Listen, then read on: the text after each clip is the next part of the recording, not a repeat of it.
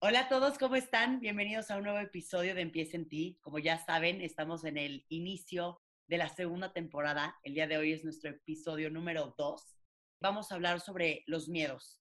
Creo que absolutamente todas las personas que están escuchando alguna vez han sentido miedo, tienen miedos y a veces no sabemos qué hacer con ellos o simplemente qué son o cómo enfrentarlos para evitar que gobiernen nuestra vida.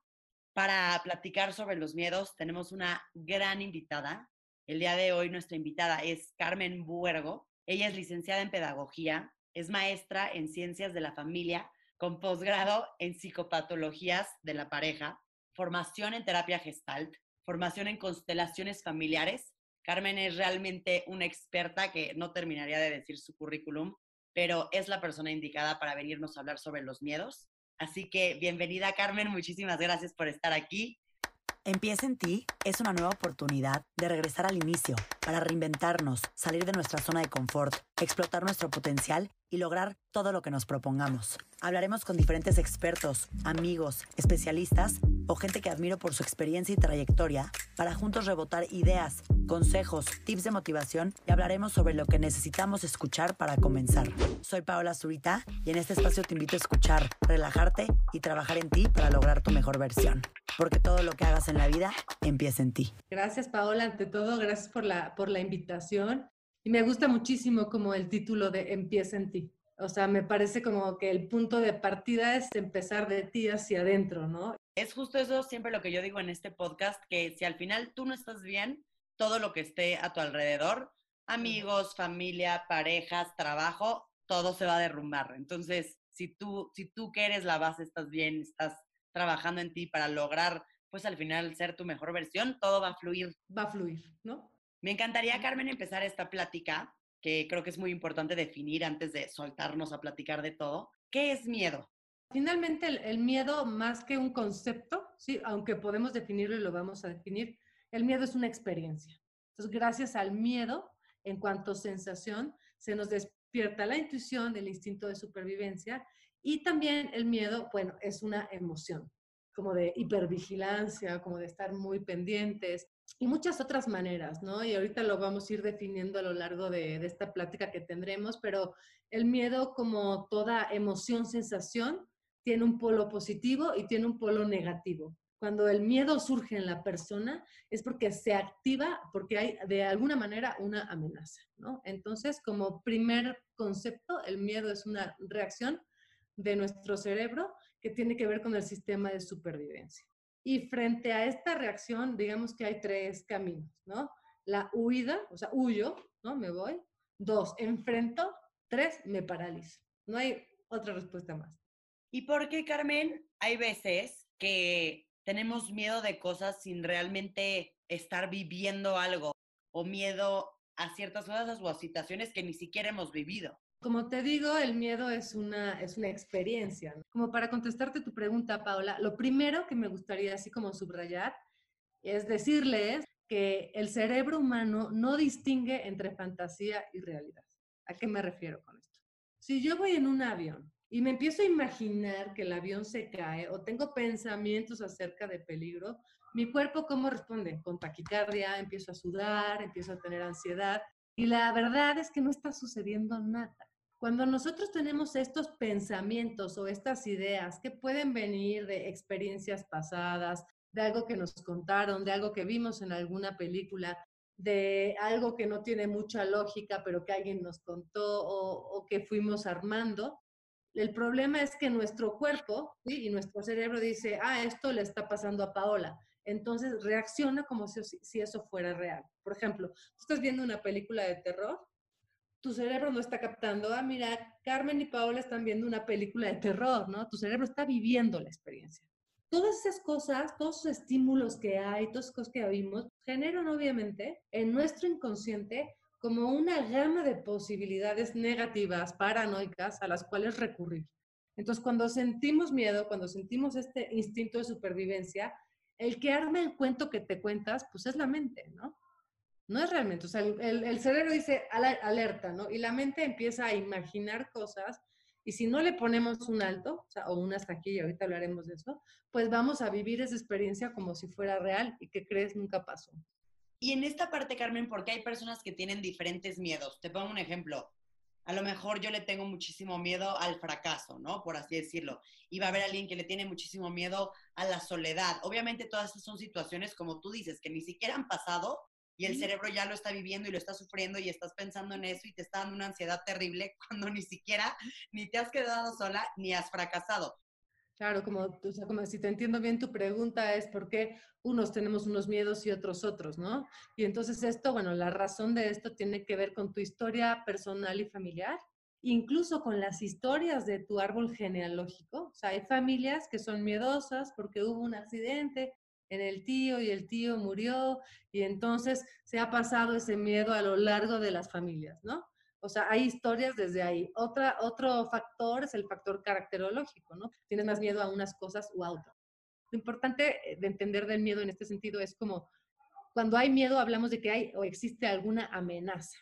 Existe alguna amenaza, pero dependiendo de la historia familiar, la historia personal, ¿no? O sea, qué se ha vivido en el sistema. Por ejemplo, digo, esto está súper, está como súper claro, pero por ejemplo, el miedo al fracaso, si el abuelo era muy exitoso y el papá fracasó, el hijo ya viene con esa historia. O sea, ya, ya hay algo que, que sabes acerca de esto y puede ser un miedo familiar.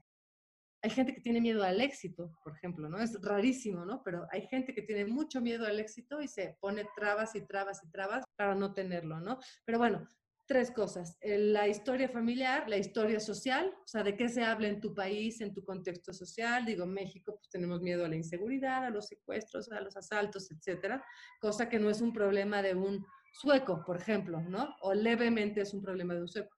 Y después tu carácter, tu propio carácter, ¿no? O sea, qué cosas te cuestan trabajo a ti, qué tienes que superar, todo aquello que, que, te impide dar el paso hacia donde quieres ir. Ok, perfecto. Y sabiendo esto, Carmen, ¿cómo, cómo alimentamos, cómo nosotros somos partícipes en alimentar estos miedos y cómo dejamos de alimentarlos? Porque al final, pues ahí están, pero es importante saber esta cuestión. La parte útil del miedo, ¿sí? Es el instinto de supervivencia y la intuición.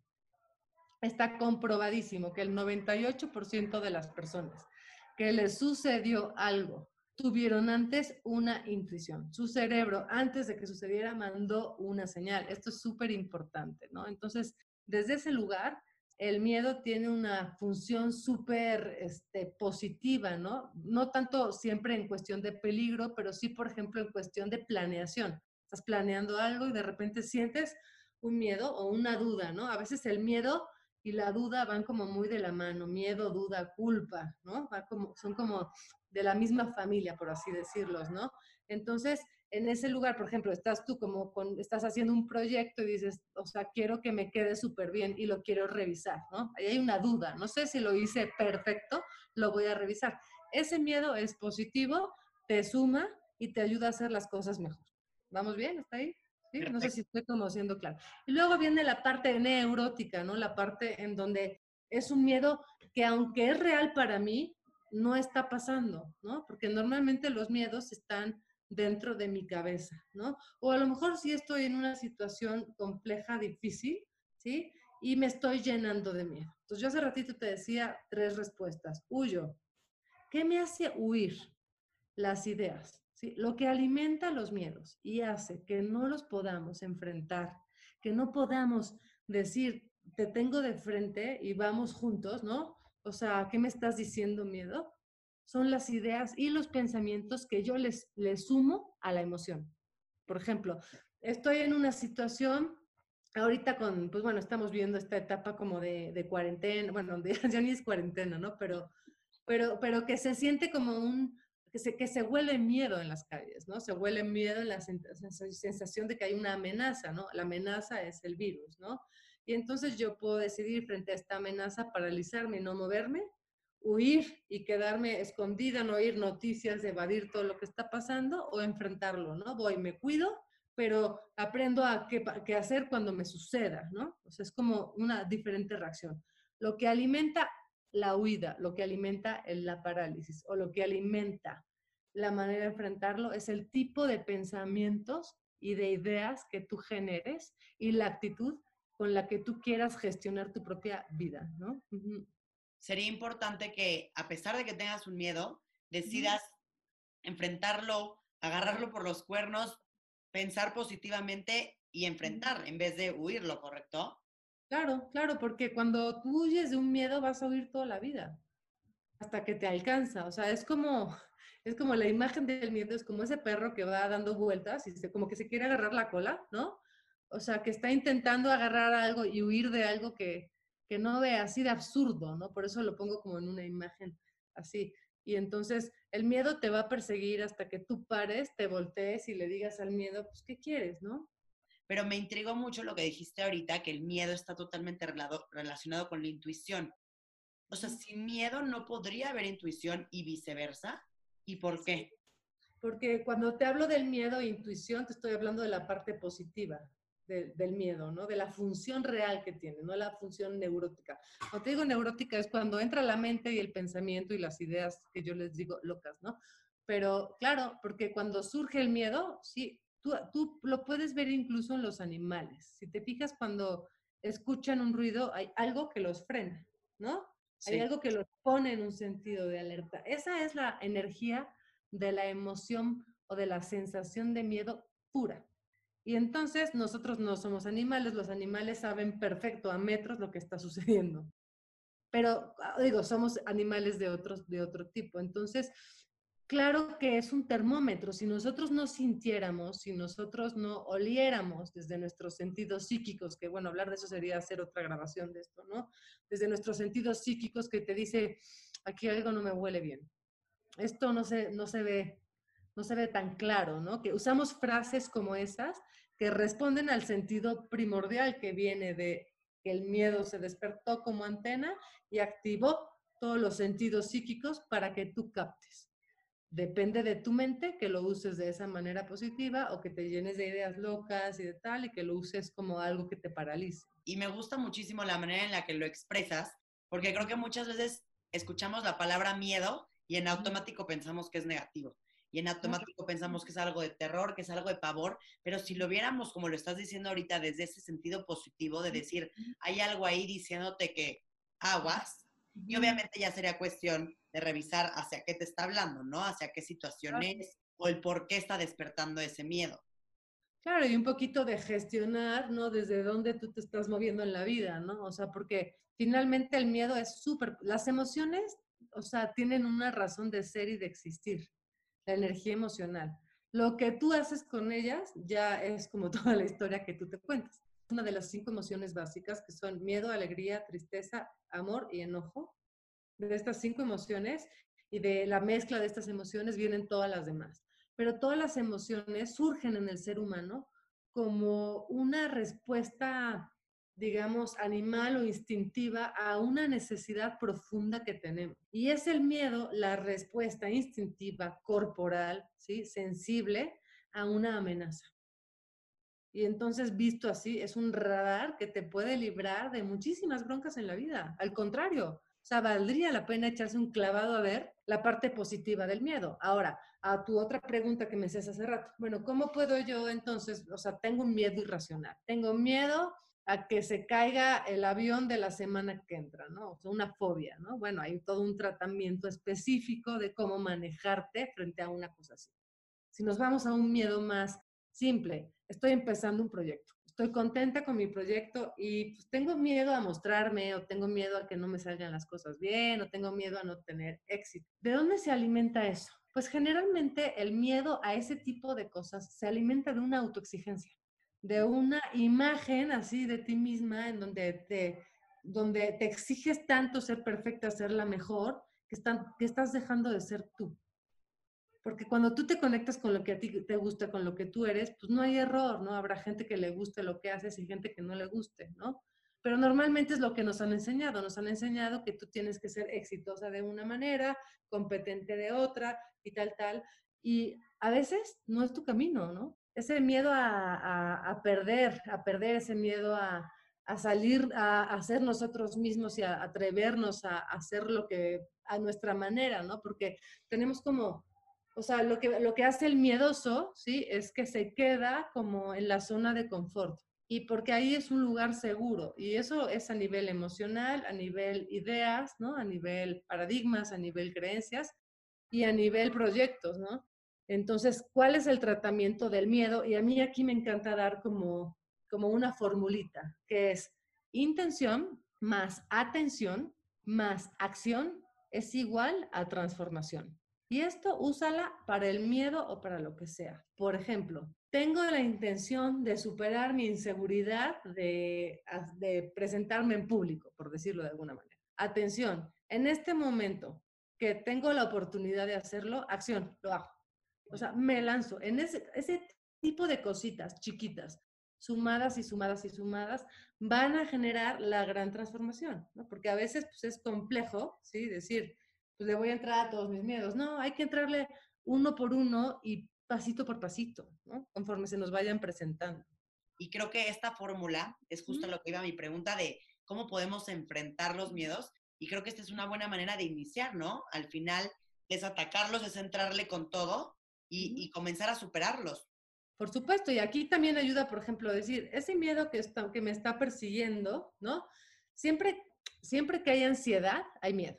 Eso es una buena pista, ¿no? Porque hay quien me dice, no, Carmen, yo jamás tengo miedo, ¿no?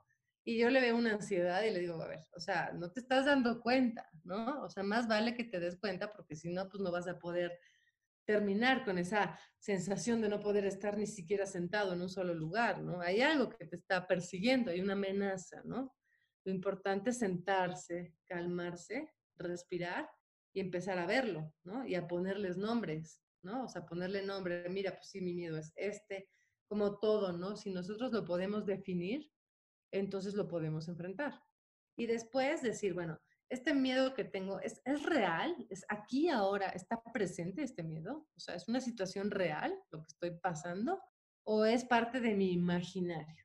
Si la respuesta es parte de mi imaginario, el trabajo es respirar, me pongo un límite a mí misma y digo, para, entonces me enfoco en solucionar, ¿no? Porque hay veces que pasan cosas donde hay un miedo real, ¿no? La mente está hecha para pensar, como los pulmones para respirar. O sea, nunca vamos a poder parar de pensar, ¿no? O sea, incluso en las prácticas meditativas, ¿no? Que, que son increíbles, que las conozco desde hace muchísimos años y soy fiel amante de la meditación nunca existe esto de la mente en blanco, ¿no? Eso es una fantasía, ¿no? En ninguna escuela de meditación de Oriente habla de la mente en blanco, habla de la mente despierta, habla de la mente que observa, habla de la mente que deja pasar los pensamientos, ¿no?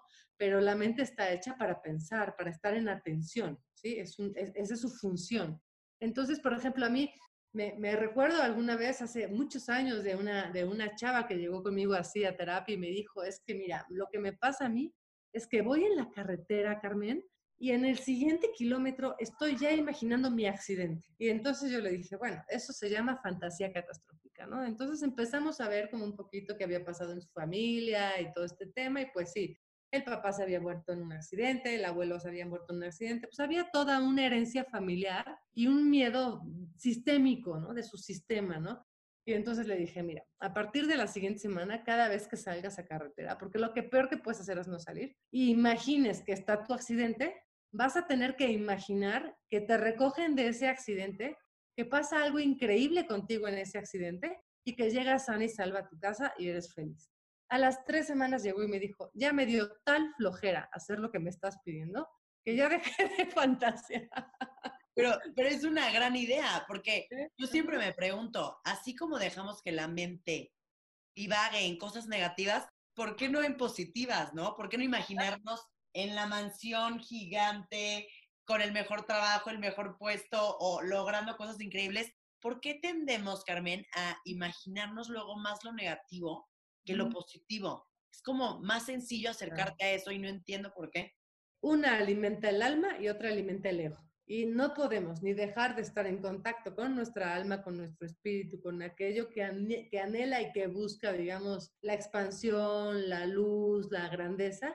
Y nuestro ego, ¿no? Que a veces, digo, el ego hay muchas maneras de definirlo, ¿no? Pero yo estoy hablando de la parte neurótica, ego como la parte neurótica, que tiene miedo, que está enojado, que se contrae, que tiene todas esas heridas guardadas de las que tú y yo hemos platicado en algún momento, ¿no? Que, que responde desde ahí. Entonces, aquí es bien importante entender que frente a una situación hay dos caminos, reaccionas o respondes.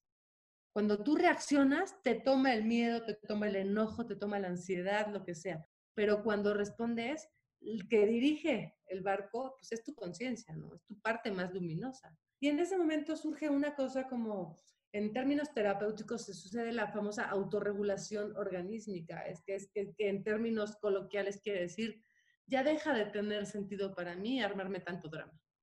En mi experiencia, si logras identificar, y a ver, aquí tú me dirás si estoy en lo correcto o no, como que yo muchas veces siento que veo cómo me hace sentir. Si, lo que estoy sintiendo, lo que estoy pensando o la vocecita que me está hablando me está haciendo sentir mal, por así decirlo, yo supongo que viene del ego. Y si me está haciendo sentir bien, me está haciendo sentir paz y me está haciendo sentir tranquilidad dentro de todo, supongo que viene del otro lado. Si esta idea me expande, me ayuda, puedo respirar con imaginarlo, entonces, o sea, tiene esa carga vibracional. Si esta idea me contrae, me, confunde, pues trae esa carga vibracional. Ahora, como tú dices, hay veces que no es tan fácil distinguir, ¿no? Hay veces que es una idea que nos, que nos da miedo, pero que finalmente si la atravesamos nos va a expandir y tenemos que tener un sistema de discernimiento. Y es ahí cuando nos empezamos a volver adultos, ¿no? Porque finalmente las decisiones que vamos tomando a lo largo de las etapas de la vida van en tiempo psicológico conforme nuestra capacidad de discernimiento. Porque así es la vida, te aparece algo, hazte experta en eso, ¿no? O sea, aprende a usar y ya verás después para qué te sirve, ¿no? A veces no tenemos mucha claridad, ¿no? Y tenemos miedos, y tenemos confusiones, y tenemos dudas, y tenemos culpas, porque todo esto entra en la familia del miedo, ¿eh? No solo son miedos tan claros, ¿no? A veces es una ansiedad, a veces es una culpa, a veces es una duda, y frente a una decisión, pues todo esto se, se despierta, sobre todo una decisión trascendental, ¿no? nos da miedo crecer y ser adultos porque nos enfrentamos a este tipo de, paradojas ya no tan sencillas, ¿no? Y para finalizar, Carmen, ¿qué consejos? Creo que ya has dicho varios a lo largo de, de toda esta plática, consejos buenísimos, que ya yo luego escucharé este episodio de nuevo y tomaré nota. ¿Qué consejos puntuales o tips nos puedes dar para no dejar que los miedos controlen nuestra vida? Bueno, lo primero es identificar. Lo primero es preguntarte a ti misma o a ti mismo qué estoy sintiendo. Por ejemplo, cuando pongo demasiados pretextos, hay, miedo. Okay. Entonces, no te quedes con la historia de tus pretextos, de que no puedes, o de que no estás cómoda o que no. Entonces, la pregunta es, ¿qué estoy sintiendo? O sea, aprender a identificar tus emociones y tus sensaciones. Dos, una vez definido, ah, pues mira, lo que tengo es miedo a, no sé, que me expongan, que me rechacen, que me dejen, que lo que sea, ¿no? Entonces, ponerlo de frente a ti y ampliar, ampliar un poquito tu, panorama, ¿no? Como para ver, bueno, si este es un miedo que yo tengo, qué posibilidades tengo o qué, o qué posibilidades puedo generar para enfrentarlo. Y tres, intención, atención y acción igual a transformación. En el aquí, en el ahora, en el presente, cuando se presenta, tengo que poder tener la conciencia de ver que tengo miedo y empezar a crear algo diferente, ¿no? Crear algo diferente. Y sobre todo, respira. Si no respiramos, el cerebro no oxigena, si no respiramos, no nos podemos dar cuenta de qué estamos sintiendo. Sí, total. A veces, a veces parece un enojo y en el fondo es un miedo. Creo que el primer consejo que diste de saber que cuando hay pretexto hay miedo, está muy bueno porque nunca me había puesto a pensar hasta ahorita esta plática que estamos teniendo, que muchas veces no sabemos ni que tenemos miedo. Puedes ir por la vida yéndote por el caminito fácil en vez de ir enfrentando y atacando lo que te toca. Entonces, es un trabajo también impresionante el sí darte un espacio y un momento de decir que, a qué le tengo miedo, cómo me siento, porque si ni siquiera sabes, estás perdido. Hay muchas cosas, o sea, no podemos negar que el miedo existe, el miedo es, y sobre todo, ¿no? Como te decía, los pretextos, las dudas, las justificaciones, los enfados, ¿no? Los, los enfados desde, desde lo ilógico. Todos tienen como su raíz el miedo, ¿no? Entonces, implica tener un trabajito de autoconocimiento, de mirar hacia adentro, ¿no? Muchísimas gracias, Carmen. Creo que esto que platicamos hoy a grandes rasgos es buenísimo nos deja, o a mí me deja entendiendo que hay que identificarlos antes de hacer cualquier otra cosa. Y pues una lección muy grande, no dejar que los miedos gobiernen tu vida, porque al final te puedes quedar estancado en la parte sencilla, en la parte fácil y en la parte triste, porque como tú dijiste, los miedos están, hay que enfrentarlos y salir adelante. Claro, y como un poquito para cerrar, Paola, es como el que vive en el miedo, es como aquel soldado que se aventó a la trinchera y que no supo ni quién ganó la guerra ni quién la perdió. A lo mejor salvó su vida, pero no vivió. Muchísimas gracias, Carmen. Te agradezco muchísimo por haber estado en Empieza en ti y por haber sido parte de esta segunda temporada. Muchas gracias a ti y bueno, feliz de poder contribuir en lo que, en lo que a mí me encanta, ¿no? Que es este crear conciencia. Muchísimas gracias, Carmen. Te mando muchos besos. Gracias. Bye bye.